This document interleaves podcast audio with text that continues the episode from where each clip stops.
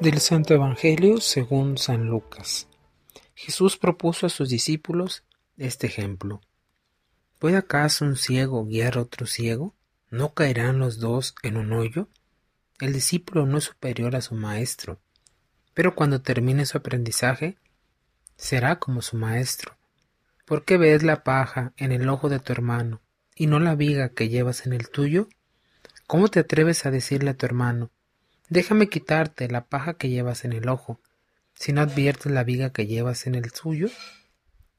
Hipócrita, saca primero la viga que llevas en tu ojo, y entonces podrás ver para sacar la paja del ojo de tu hermano. Palabra del Señor. Un saludo a todos.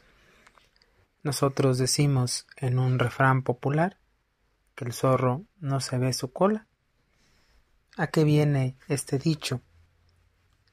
A veces estamos muy atentos de los demás, de sus defectos, de su forma de ser, de sus defectos físicos, externos, a veces internos. La autocrítica da una autoridad moral y solo quien se atreve a ejercerla puede guiar a los demás invitándolos a que cambien de comportamiento. Pero Jesús pedía a sus discípulos que aprendieran primeramente a observarse lo propio, es decir, vernos al espejo, a nosotros mismos.